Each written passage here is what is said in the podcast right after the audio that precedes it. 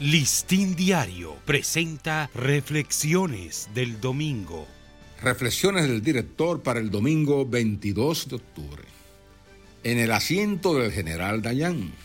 El general Mosé Dayan fue un genio militar de Israel, cuyas estrategias bélicas en guerras muy decisivas son antológicas, dignas de ser plasmadas en un manual de las guerras que se libran por la supervivencia frente a un enemigo superior donde además del ejército influye el papel de los voluntarios civiles. Siendo un joven de 21 años, Dayan se enroló en la Fuerza de Defensa Judía Secreta llamada Haganá, que tras una sistemática lucha condujo a Israel a su independencia en el 1948.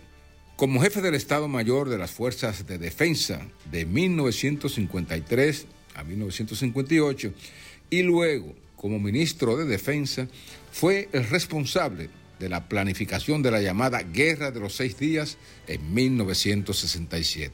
En esa guerra Israel derrotó a los ejércitos de Egipto, Siria y Jordania, anexándose la ciudad santa de Jerusalén, que la hizo su capital, así como los altos del Golán en Siria y la franja de Gaza, hoy nuevamente escenario de otra guerra devastadora. Dayan fue un líder audaz, rápido para concebir respuestas punitivas a los ataques del enemigo o para aventurarse en exitosas operaciones de rescate, como la de los israelíes secuestrados en el aeropuerto de Entebbe en Uganda. Su rostro se hizo conocido en el mundo por el parche negro que cubría uno de sus ojos, que había perdido durante un día de caza deportiva.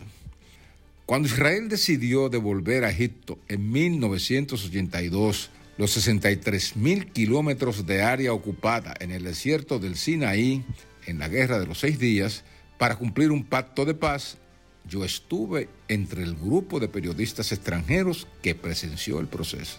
La devolución se hizo un año después de que Dayan, el arquetipo militar de la guerra, falleciera a la edad de 66 años.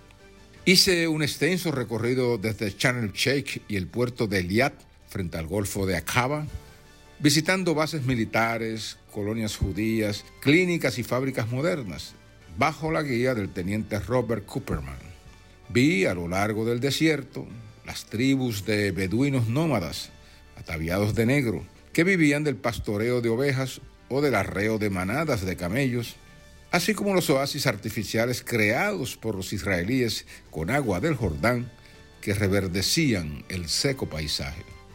Las obras de reconstrucción ejecutadas en casi 15 años de conquista militar israelí del desierto del Sinaí, la proeza militar de Dayan, se quedaron como herencia para Egipto. Al salir del Sinaí y volver al territorio de Israel, fui invitado a recorrer las ciudades más emblemáticas de la fe cristiana. Al llegar a Tel Aviv, nos informaron que el grupo de periodistas extranjeros sería dividido para completar otras rutas. A un colega de la televisión de Costa Rica y a mí nos asignaron un vehículo de un modelo de años atrás y como guía a un diplomático israelí que había estado acreditado en Uganda y conocía bien al dictador Idi Amin, quien nos relató pormenores de la audaz y exitosa operación de rescate de Entebbe. Pero lo más interesante del caso es que al hacerlo nos dio esta primicia. El vehículo en el que nos movíamos en ese momento era justamente el del general Dayan, que conservaba dentro algunos aditamentos especiales. Conocido el dato, no nos sorprendió que frecuentemente algunos ciudadanos hicieran el saludo militar cuando veían el automóvil o se acercaran a él en algún semáforo en rojo para curiosear adentro. Era un Mercedes-Benz 600 Pullman blindado dotado en su interior de una bandeja para trabajar, una base de comunicaciones en miniatura y un foco de luz en el costado derecho del asiento. Al ocupar el asiento de Dayan en la última fase de nuestro recorrido, me hizo conectar con las glorias épicas del genio militar, narradas por Dominique Lapierre y Larry Collins en su libro Oh Jerusalén, que devolveré con fruición antes de ir a Israel.